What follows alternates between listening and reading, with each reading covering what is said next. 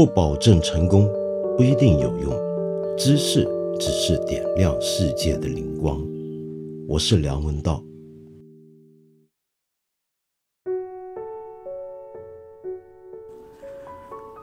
今天呢，我继续在这里跟你读托马斯曼的有名的中篇小说《魂断威尼斯》，或者更老实的翻译法《死在威尼斯》。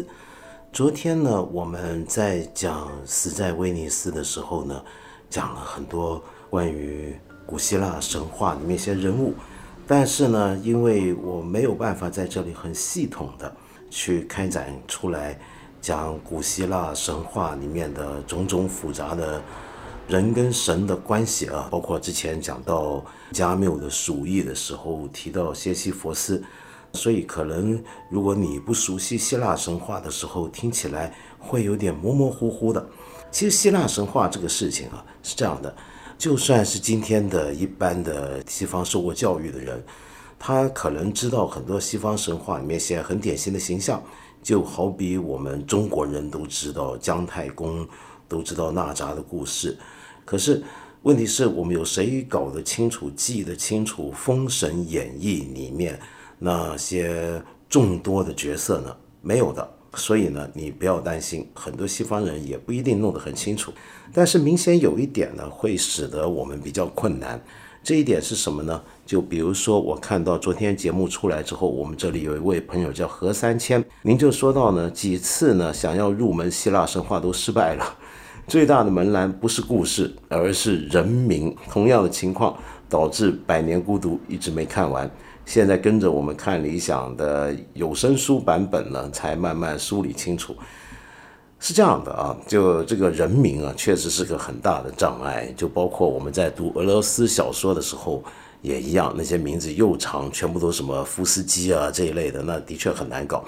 有一个比较简单的办法，就除了这么硬啃硬记之外啊，我的建议是有机会、有可能的话，尽量去知道、去了解这些翻译过来的名字，它原来。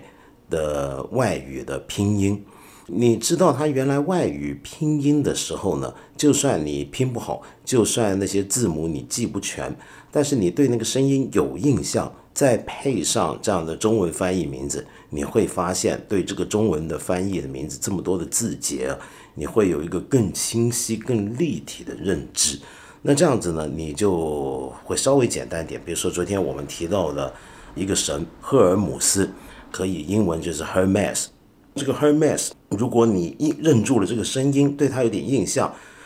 那翻译回来赫尔姆斯这四个字，你就会对它哎有个整体的感觉了，就稍微容易记住它了。好，那么再来呢？昨天跟你讲到一个事情，就是说到在《魂断威尼斯》这个小说里面，开头到了第一部的中间的部分的时候呢，托马斯曼终于。在介绍阿森巴赫，就是我们这个主角，这位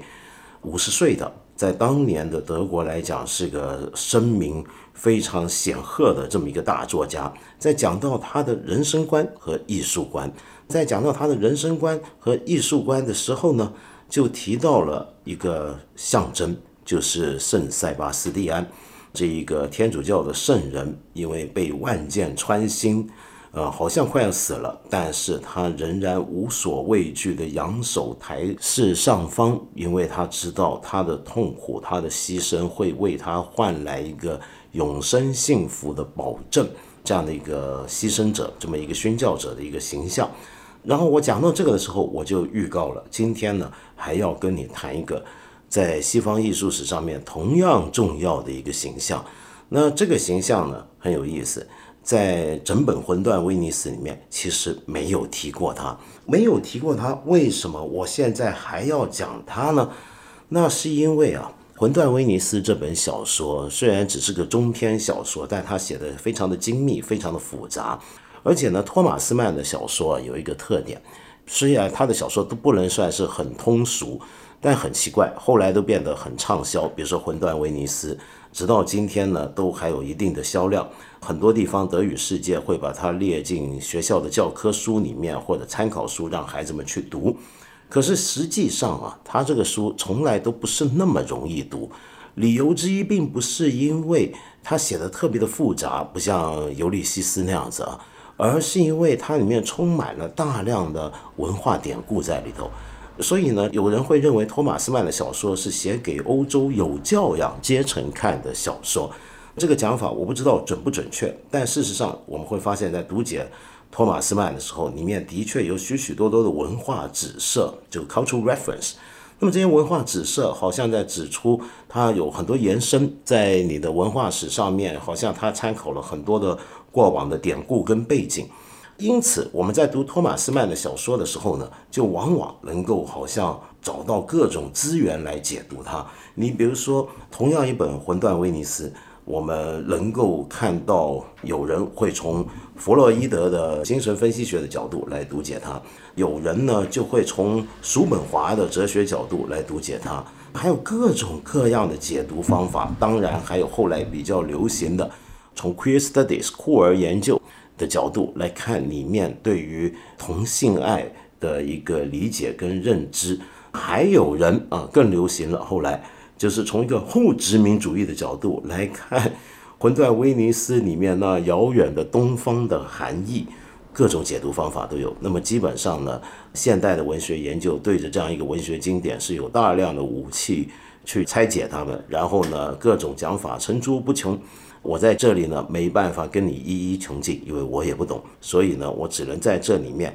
就把一些有趣的，我觉得能够跟你分享的东西拿出来，当成是这里面一个我们的切入点。那么这个切入点就说到了我刚才讲的这个希腊神话，不，一个一个非常有名的希腊艺术的一个典故啊。那这个希腊艺术的典故是什么呢？我们先来看为什么要谈这个希腊艺术的典故。就在我们昨天读到《魂断威尼斯》里面圣塞巴斯蒂安的那个形象之后，书里面呢就这么来讨论到阿森巴赫他的艺术跟他的为人。他怎么讲呢？书里面这么说：就我们这里谈到的艺术而言，只要我们透视一下他所描写的那个世界，这个他就是阿森巴赫，就可以看出一个主题的种种的形态。例如，一种在世人面前一直隐瞒自己腐化堕落的身心的高傲自制力，因为情欲而毁容的丑陋。这种丑陋可以将闷烧着的情感余烬化成一团纯洁的烈火，甚至在美的王国里达到至高无上的境界。即使身体衰弱无能为力，但心灵深处却迸发着光和热。他的力量足以使整个骄傲的民族在他的感召下投身到十字架前，在干着枯燥刻板的事物时，仍不失其亲切优雅的举止。只要我们想一想人类所有这些命运，就会禁不住提出这样的疑问：除了弱者的英雄主义之外，究竟是否还有其他的英雄主义？然而，不管怎么说，除了这种英雄主义之外，到底还有什么更能代表时代精神的呢？古斯塔夫·阿森巴赫确实是所有那些辛勤工作、心力交瘁而人人挺起腰板的人们的代言人，是现代一切有成就而道德高尚的人们的代言人。他们尽管病弱受限、财源匮乏，但还是凭借着自己顽强的意志力和智能。设法使自己的业绩至少在一个时期内放射出异彩。这些人很多，他们是时代的英杰，他们全都在他的作品中反映出来。他们的地位获得肯定，他们被赞扬、被歌颂，他们对他感恩，把他的声名传扬。刚才这一段话，最后就是告诉我们，为什么阿森巴赫会受到当时的读者们的欢迎，是因为。他写出了那个年代的一种人物形象，这个人物形象使得所有读者都会投射上去，觉得那不就是说我自己吗？那种人是种什么样的人呢？就是可能自己身体不好，可能自己很穷，可能自己际遇不怎么样，长得很丑，可是凭着个人的刻苦努力，一种强大的意志力和智能，因此。到底能够在某一个时期、某一个领域取得一种成就，这种成就能够使得自己甚至达到脱凡入圣的这样的一个程度，那么这是一个小人物想要克服自己的先天的条件、外在的限制、命运的摆弄，而努力的去改变自己的这样的一种状态。这样的状态呢，为什么说是这个时代的代表呢？因为你回想十九世纪末、二十世纪初的德国，那是资本主义早期的高峰之一。那是帝国主义正在空前膨胀的时代，在那个时代底下，有很多人在现代市场经济底下兢兢业业的刻苦的劳作，生活好像很庸碌、很凡俗，但是每个人透过自己的努力，在小小的领域之内，想要做出一番成就。其实你知道，今天我们大概很多人都还愿意自己是这样的一种。被人如此书写这种形象，这样的形象呢，书里面就称之为弱者的英雄主义。就是你不是一个天生下来的大力士，你不是一个被希腊众神亲吻过，一出来就光芒四射的这么一个英雄，你是一个普通人，但是你把自己抬升到几近英雄的地位。好，那这种形象之前呢，就有一段话，我们看下去不是那么容易理解。这里面说。这样的一种形象呢，为什么会跟圣塞巴斯蒂安联系下来呢？然后说他在世人面前一直要隐瞒自己腐化堕落的身心的高傲自制力，什么因情欲而毁容的丑陋，可以将闷烧的情感余烬化成一团纯洁的烈火，什么意思啊？跟我们昨天讲的圣塞巴斯蒂安有关系吗？是这样的，圣塞巴斯蒂安他所有的形象表现出来的就是他的肉身的痛苦。我们看到一个人几乎全裸着身子，除了下身围着一块布之外，然后被剑刺穿他的身体，身上射了很多的弓箭上去，然后有很多的创口，很多的血痕。可是你看到他的神情，你觉得他在身体的痛苦之中，仍然用精神把自己提升到另一个神圣的、超越的一个境界，是不是？这样的一种形象啊，其实并不是。只是圣塞巴斯蒂安的形象，它还是我们现在要讲的希腊一个非常有名的雕像的形象。这个雕像就是拉奥孔雕像。拉奥孔是一个在一五零六年在意大利被发现的一个古代的雕像，当时很多人认为是古希腊黄金时代流传下来的作品，但很快被发现，它应该是。晚期的希腊化时代的作品，也就是罗马快要创建成伟大的共和国之前那段时期被创作出来的。谁创造它的呢？可能是一些希腊的一些岛上的雕塑家。然后这个作品呢，就曾经在罗马非常有名的皇帝暴君尼禄的宫廷里面呢被摆放过、被收藏过。后来失传了，一五零六年又被重新发现。这个雕像的被发现。在当年的欧洲，在文艺复兴到后来的启蒙时代，一直都非常重要，是一个热门的话题，是一个非常重要的考古发掘。为什么呢？因为那个年代，其实大家已经能看到很多古代的希腊雕像、希腊的遗物陆续出土，但是这一尊雕像，它有个特别的地方，不只是因为它本身特别的惊人、特别的美、特别吸引人的注意，不只是它造型问题。它的完整程度问题，而且还是什么？是因为这是很罕见的一个大理石希腊雕像，是古人曾经记载过。罗马年代的老普林尼呢，曾经在这个书里面记载过这个雕像。也就是说呢，这是一个想象一下，我们如果挖到一个商周青铜器，然后我们读中国的书籍，哎，书里面有提过这个铜鼎，那么我们是不是很兴奋？大概就是这种感觉。好，然后这个雕像出来之后啊，这个雕像里面主要的人物拉奥孔，他的右手是残缺的。按照当年文艺复兴的做法啊，就他们不像我们今天，你有一个古物被挖出来，一个雕像缺了一块，我们很多时候就会想保留原状。但那个年代呢，是流行给它补回去的。那那个补回去的时候该怎么补，就有个争议了。就他那个手啊不见了的右手，你去网上找这个图。他是该曲折过来抓着自己的头，还是应该要往上升起呢？关于这个问题，当年也起过争论啊。曾经有两大艺术家参与了这个争论，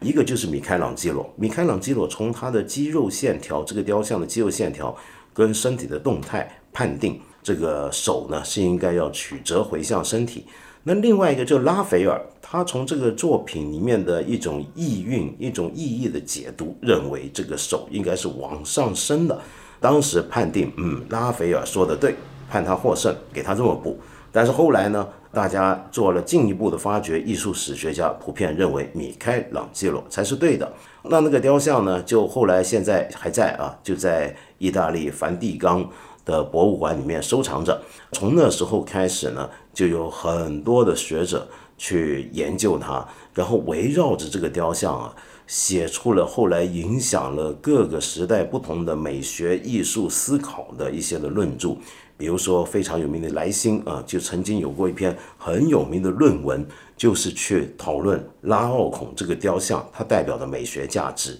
而在这些的美学讨论之中，其中最重要的就是德国的古典艺术史学家温克尔曼。这位十八世纪的艺术史学家，他可以说是奠定了后来我们所有人对古希腊艺术的一个理解。他把古希腊艺术当成一个生物的演化一样，就从初初诞生那种朴素的。有着强烈的英雄形态的艺术，逐渐发展，总是升华，然后到了后来变得是开智荼蘼，非常的颓废。要用这样的一个生理的过程来形容古希腊艺术的发展。他的研究呢，不一定有多少的考古实据，但是充满了美学论断。这里面呢，大家后来都认为，哦，那古希腊艺术就是像温克尔曼讲的这样子了，乃至于后来的研究古艺术史的人，或者研究古希腊的人，甚至是研究美学史跟艺术史的人。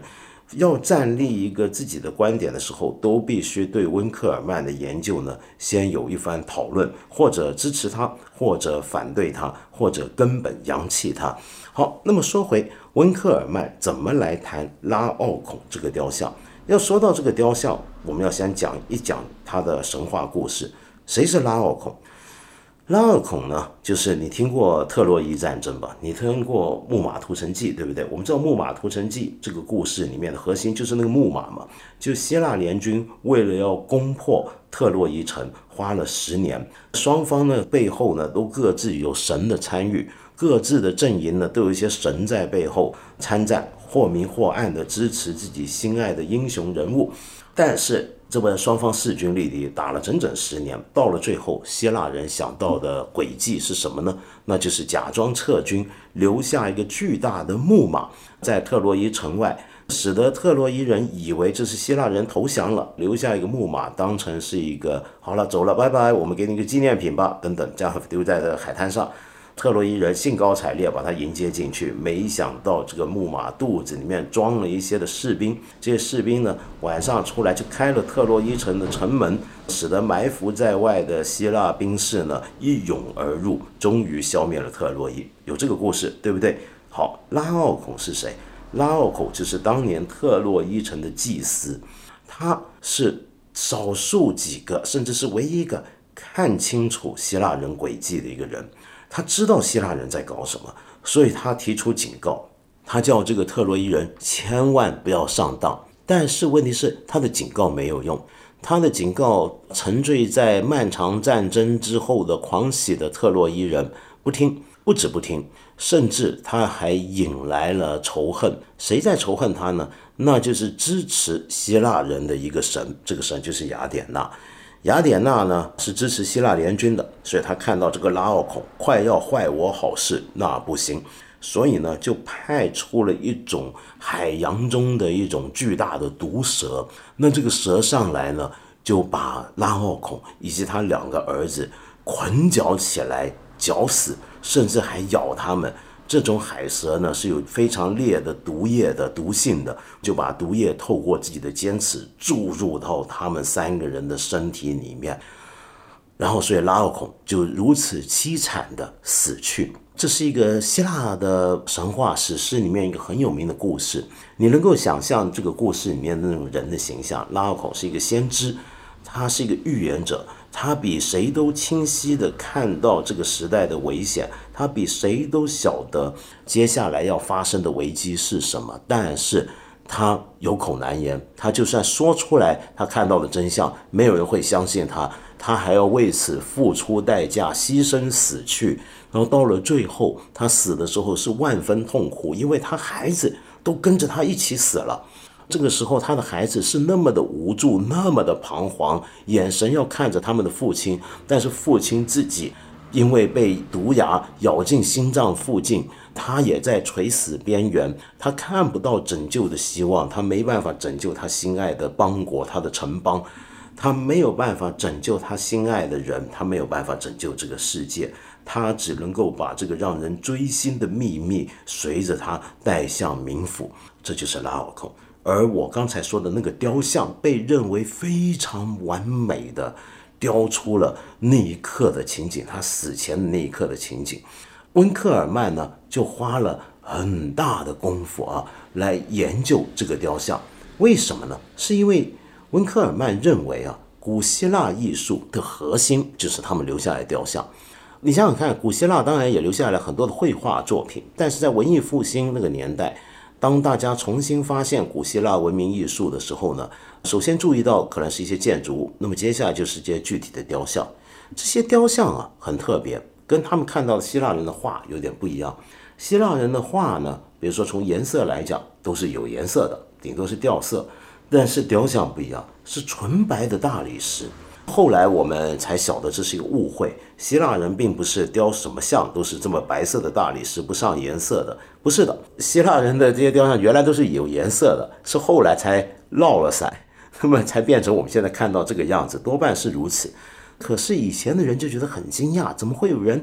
雕的那么写实？你想想看，比起中世纪欧洲人做的雕像，希腊的雕像是那么的写实。那个对人的解剖的掌握是如此的精到深刻，全世界同一个时代没有任何一个文化的雕像是达到这样的写实程度的，偏偏它没有颜色，这说明什么？它好像是要描写这个世俗的一个形象，人的一个形象，但是又超越了这个世俗，又好像不在这个世俗之外，所以他们认为这是一个人的典型，人的理型，他是人。但是比一般的人体具体的活人更加的纯粹，使得人之所以是人的本质，所以他们对于这种希腊雕像投以非常巨大的赞美。又由于他们这种雕像是一连串的动作过程中的一瞬间的凝固，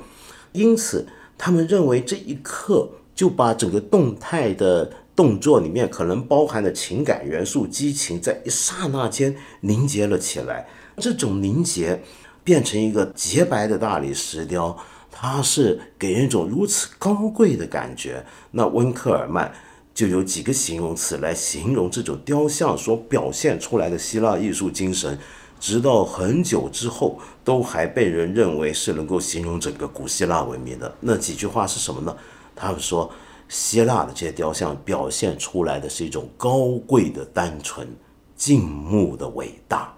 啊，那是一种静穆。就他们的表情神色总是如此安静，哪怕他正在投出一根长矛，哪怕他正在整理自己的鞋带，这些雕像的眼神的表情都是一刹那间被静止下来的，有一种安静，有一种肃穆的这种感觉，太伟大了。好，那问题来了，拉奥孔是一个痛苦的雕像，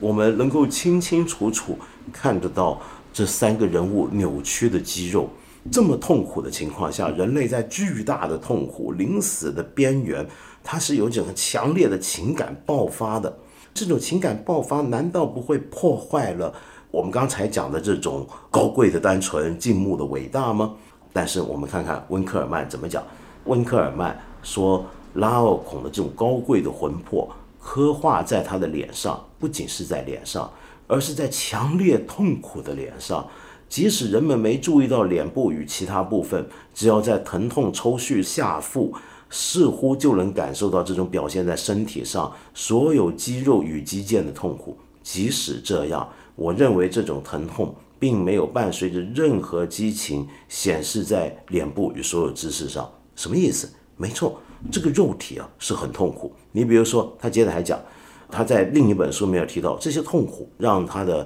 肌肉膨胀，使肌腱紧缩，强大的意志所武装的精神出现在仰天的额头上，胸部则将压抑的气息、痛苦封闭在自身之内，控制情感的爆发。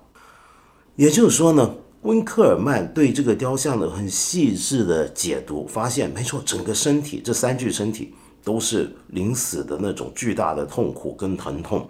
那是一种人类不堪忍受的极限，但是恰恰因为在这极限之内，我们可以看到拉奥孔这个先知，他那种强大的意志力，他正在跟这种身体上痛苦搏斗，仿佛一个屡遭酷刑的一个特工，怎么样咬紧舌关，不让敌人攻破那种感觉，他在控制自己的痛苦，在这种对抗当中。我们看到他那种强大的精神的自制力量，好，就是在这里，他跟圣塞巴斯蒂安不一样。圣塞巴斯蒂安的典型的艺术史的形象，就像我昨天跟今天刚才讲的，双眼要向上瞧的，他在盼望一个更超越的救赎。他的脸是在痛苦中洋溢着幸福的。可是拉奥孔不一样，拉奥孔的痛苦是真的就是痛苦，没有救赎的希望，没有救赎的可能。他是被神所惩罚，他不会得到救赎，他没有一个更美好的结局了。可是他却因为自己相信自己没有说错话，他要竭尽全力用他高贵的灵魂来对抗发生在自己身上这如此不幸的命运，降临在自己肉体上面如此剧烈的那种疼痛。那种锥心的感觉，在这个时候，我们看到那种强大的意志力，才得到更完美的爆发。也就是说，反而是在这么一个非常扭曲的、非常残酷的一个雕像上面，我们才更能看到那种精神意志有多么的伟大，有多么的高贵。整个动态的雕像，那是一刹那，你想看一个巨大的蟒蛇。一口气绞杀三个人，这样的一个群像里面，那是一个动态过程。但是这一刹那间被凝结下来、凝固下来、冷冻下来的动态里面，我们反而能够感觉到一丝丝的很奇异的一种的安静，一种的平稳。但这个平稳是在巨大的张力中呈现出来的。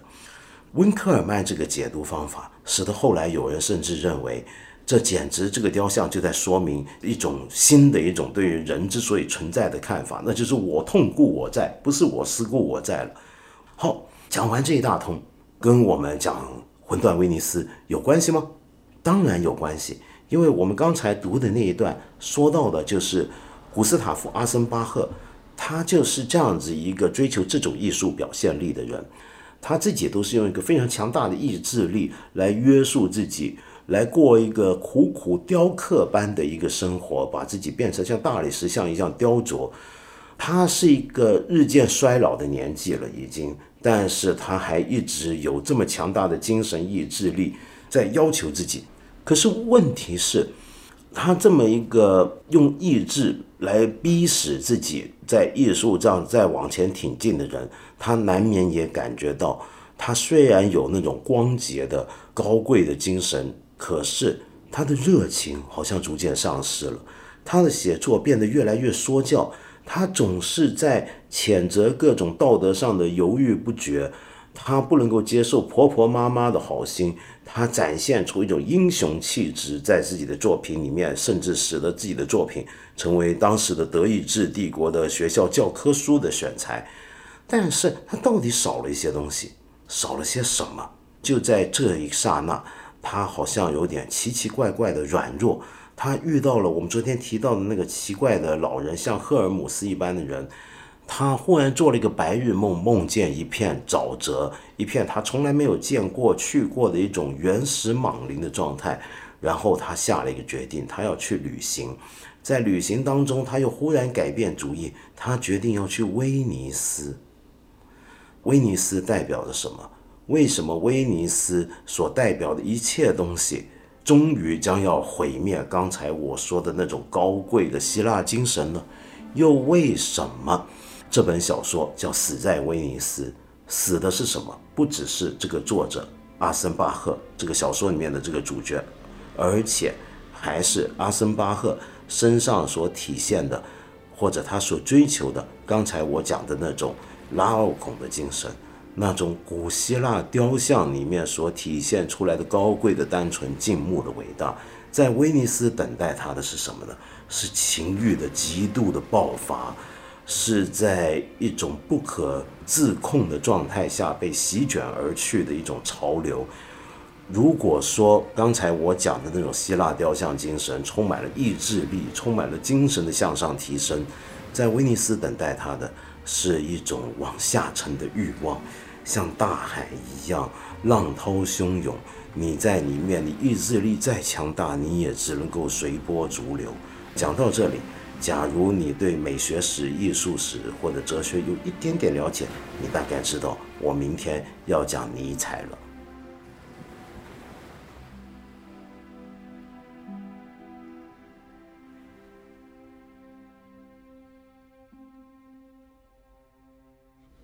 今天呢，我看到有一位朋友留言，你的名字叫七分阿贵，你想问啊，就是表现自己和谦虚有什么异同？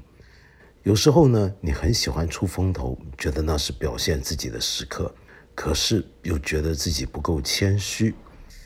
你好像受到西方文化的影响，比如说看美剧，也受到了中国文化的影响。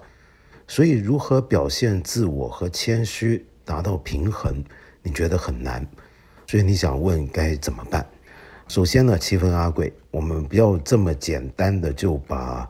中国文化跟西方文化，比如说美国在内的西方文化拿起来做这样的对比。我们好像太容易就觉得中国文化都会教我们谦虚，西方文化教我们不谦虚，要能够表现自己。就等于很多人会说中国文化讲究团结，西方文化呢个人主义就一盘散沙。那么最近我们关于这场疫情，常常会见到这种讨论，但是我觉得这种讲法是太过大而化之，而且很容易产生误导。我们实际上只需要把谦虚作为一种品德，跟表现自己或者有自信心，当成另一种品德拿出来衡量就行了。很多时候我们会觉得他们是矛盾的，对不对？但是你换一个角度看，你会发现他们都是关乎差不多的事情。比如说，你要突出自己，表现自己，你是为了要得到其他人的目光、倾羡的目光，得到其他人的掌声、其他人的鼓掌，然后这种感觉会让你很满意。可是你有没有想过，谦虚如果只是一种表面的客气？人际往来之间的润滑，还是一样在乎的是人家的眼睛，人家怎么看你？我们想谦虚，有时候是会怕别人觉得我们太骄傲。那假如我们考虑的都是其他人的目光，用其他人的目光来看我自己能不能够得到自我肯定的话，从这个角度来看，这种谦虚跟表现自己是没有分别的。我们从另一个相反的角度来看，也会发现。谦虚和表现自己好像也是有关的。表现自己是什么呢？那就是追求一种自我肯定、自信，自己接下来在这场会议里面将要说的话是对大家有益的，是大家没有想过的。我很坦诚地把它说了出来。干一件事情，在里面把自己的潜力完全发挥出来，这是一种对自我的要求、自我的鞭策和自我的认定。谦虚是什么呢？谦虚其实也可以是一种对自我的认定。这种认定就是包括知道自己的局限，知道自己往上跳的话，最高摸到什么样的天花板，知道自己所站的地方在哪里。所以说，它都牵涉到一个对自我的认知跟自我关系的处理。所以从这个角度来看，表现自己和谦虚仍然。不是那么的矛盾，所以与其很快的就建立起这个矛盾关系来讲中西文化以及表现自己跟谦虚，也许我们要换不同的层次来理解这两种不同的德目或者德性之间有没有什么内在的联系，然后抓住那个内在的联系，我们就会明白，他们都关乎我们怎么样看待我们自己。我想要做个什么样的人，我想做什么样的事情。我有什么样的条件能够来做这样的事情？我有什么样的局限，使得我做不到我想做的那种人？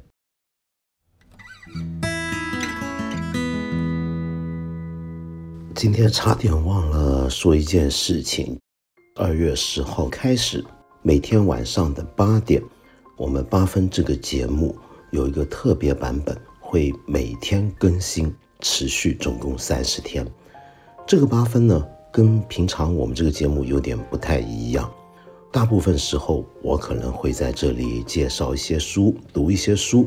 你不妨把它想象成是八分这个音频节目跟我另一个读书节目《一千零一夜》的连成版本。我猜这一个月读点书还是好的吧。另外呢，在这么一段非常时间，看理想和理想国联手推出了一个计划。看理想这里呢。总共开放了一千三百多集的平常要付费的节目，现在让大家免费收听。